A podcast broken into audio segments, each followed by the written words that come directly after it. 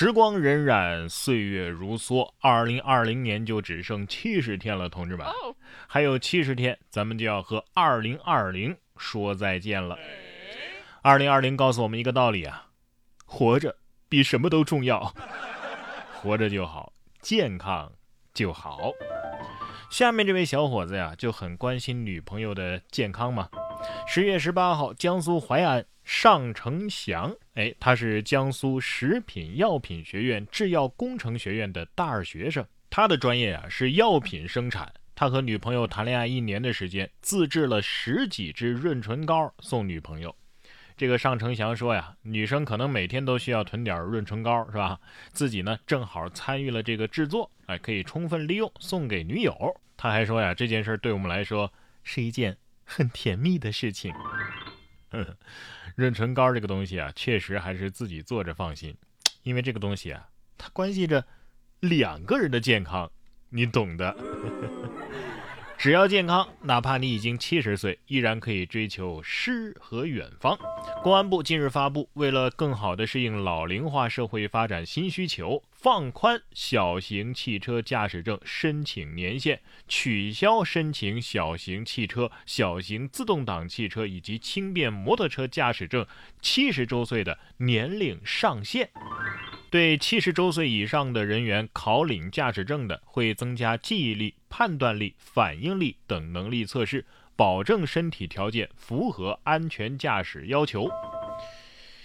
这是在为延迟退休做准备，还是在刺激汽车市场？不过只要身体条件允许，就不应该歧视年龄，是吧？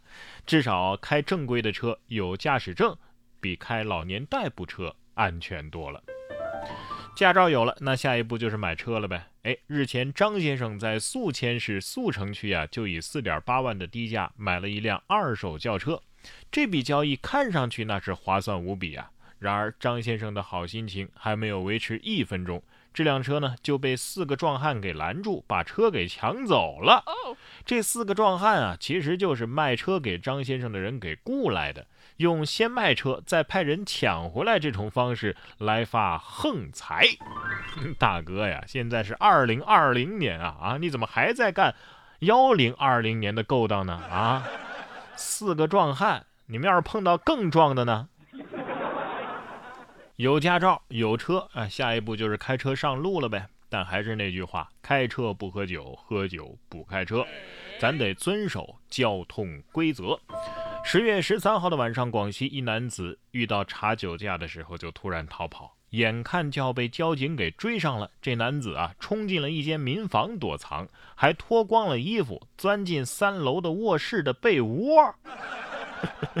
正在一楼的女主人惊魂未定啊，拉住前来搜查的民警求助。该男子被交警发现之后，还狡辩：“哎呀，这是我结拜兄弟的家。”但是女主人表示，我可不认识他。经酒精检测，这男子啊涉嫌酒后驾车，最终民警依法对其罚款一千元，驾驶证记十二分，并且暂扣六个月。哎呀，就算真是结拜兄弟，也不能这样吧？啊，边逃跑边脱衣服边钻被窝，这么熟练，一定有故事吧？咱也不知道这私闯民宅耍流氓和酒驾到底哪个罪过更大，掩盖罪行的方式难道就是犯一个更大的罪？美国这边啊，掩盖疫情的方式，哎，还真是干掉揭露问题的人。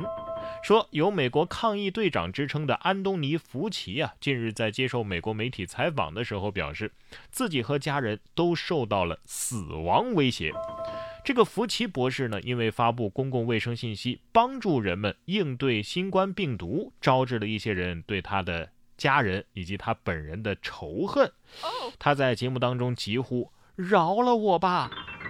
据报道，现年七十九岁的福奇啊，曾经是一名跑步达人，而现在呢，他不得不改成快走，因为他需要联邦特工的保护。这联邦特工的保护跟你是跑步还是快走有什么关系吗？难道联邦特工还跑不过你？不过解决不了问题就解决提出问题的人这种方式，嗯，很棒。哎，你们干嘛要这么劳师动众的威胁他老人家呢？你编个谣言啊，说吃专家的一片心就能治新冠，不就得了吗？你们那边电视台没播过《封神榜》吗？啊，管你们的，反正我们是要开开心心的吃羊肉了。据人民网的消息，蒙古国捐赠的首批隔离期满了三十天、检验检疫合格的四千只活羊进行装车了。首批活羊的交付仪式呢，是在十月二十二号，在扎门乌德和二连浩特两地同时举行。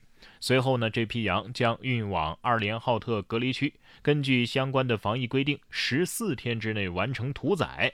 据介绍啊，一只绵羊按照国内的价格计算，最低也要一千块。三万只羊的价值呢，是在三千万到四千五百万之间。此外，呃，为了做好这批羊的运送等事宜，蒙古国政府啊还拨款一百万美元的专款。来得早不如来得巧啊，这是专门送过来过冬至喝羊肉汤的是吧？哎，话说这是赶过来的吗？关键是咱们啥时候能吃上羊肉啊？喝口汤也行啊。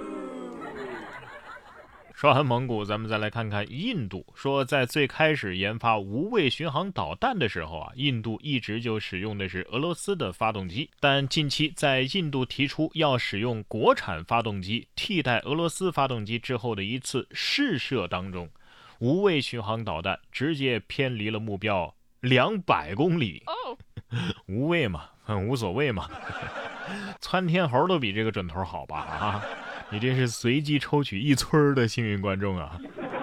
在导弹领域射一发导弹，让双方都害怕的，也没谁了吧？这导弹你们无法拦截呀，因为射导弹的人都不知道他要去哪儿，要的就是这种声东击西的效果，是吧？